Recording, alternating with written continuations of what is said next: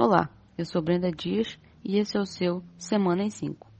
Em mais um capítulo da histórica rivalidade entre Estados Unidos e Rússia, o governo dos Estados Unidos impôs sanções à Rússia como uma resposta às suas interferências nas eleições americanas e a uma operação de ataque virtual que conseguiu acessar dados de agências governamentais do país.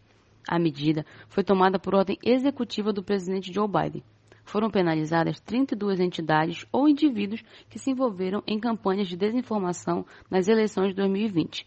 Há também sanções a oito entidades ou indivíduos por causa da ocupação da Crimeia. Entretanto, como esperado, nesta sexta-feira, a Rússia também revidou impondo sanções aos Estados Unidos. O ministro das Relações Exteriores da Rússia anunciou a expulsão de 10 diplomatas norte-americanos também serão proibidos de entrar na Rússia o chefe da Agência Penitenciária Federal dos Estados Unidos e dois ex-altos funcionários do governo Donald Trump, o ex-conselheiro de Segurança Nacional e o ex-diretor da CIA. A troca de medidas punitivas ocorre em um momento em que as relações entre as duas potências rivais seguem se desgastando, diante de acusações de Washington de interferência e de uma situação cada vez mais preocupante no leste da Ucrânia. Apesar disso, o governo russo se declarou aberto à ideia de uma reunião entre Putin e Biden. Enquanto isso, no Brasil, nesta terça-feira, o presidente do Senado, Rodrigo Pacheco, oficializou a criação da CPI da pandemia no Senado. A CPI foi criada por ordem do STF após o requerimento de autoria do senador Randolfo Rodrigues da Rede AP onde afirmou que a CPI possui o objetivo de apurar as ações e omissões do governo federal no enfrentamento da pandemia da Covid-19 no Brasil e, em especial, no agravamento da crise sanitária no Amazonas, com ausência de oxigênio para pacientes internados nos primeiros meses de 2021. Entretanto, após diversas interferências de Bolsonaro, Pacheco informou que, além do objetivo proposto por Randolph, a CPI também poderá apurar eventuais irregularidades em estados e municípios, atendendo ao senador Eduardo Girão do Podemos, que pretendia criar outra CPI para investigar governadores e prefeitos ou ampliar o alcance da CPI proposta por Randolfo Rodrigues. Na realidade, o governo e sua base não têm interesse em investigação alguma e apenas está agindo em uma tentativa de minimizar os danos que a investigação pode trazer ao presidente genocida. A ampliação da CPI para investigar governos e prefeitos é uma clara tentativa de expandir o escopo sob análise da comissão apenas para tirar o foco do governo.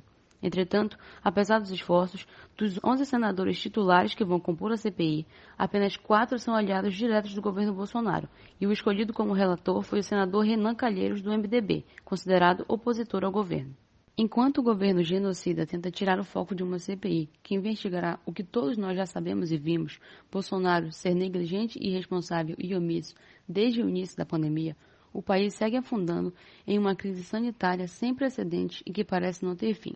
Nesta sexta-feira, o Brasil registrou 3.070 mortes pela Covid-19 em 24 horas e totalizou 369.024 óbitos desde o início da pandemia. Com isso, a média móvel de mortes no Brasil nos últimos sete dias chegou a 2.870. Em comparação à média de 14 dias atrás, a variação foi de mais de 2%, indicando tendência de estabilidade nos óbitos decorrentes da doença.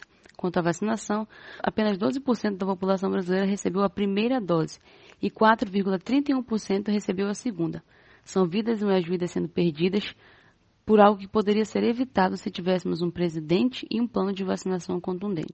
E nesta quarta-feira foi divulgado o levantamento Poder Data do Poder 360, onde o ex-presidente Lula venceria Bolsonaro em um possível segundo turno das eleições de 2022 por 18 pontos de vantagem.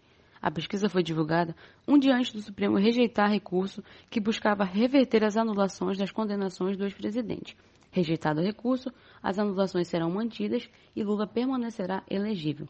O ex-presidente não confirma sua candidatura para as eleições de 2022, porém já busca adversários de Bolsonaro e o empresariado para organizar o projeto eleitoral de 2022. Parece que ele está de volta ao jogo. Resta saber: será o Brasil feliz de novo? Acompanhe o calendário de vacinação da sua cidade e, se já for possível, vacine-se. Aos furadores de fila, não esqueçam que essa atitude egoísta pode custar a vida de alguém. É muito fácil falar da corrupção da Câmara, do Senado, do Planalto Central. Difícil mesmo é falar de nossas corrupções diárias.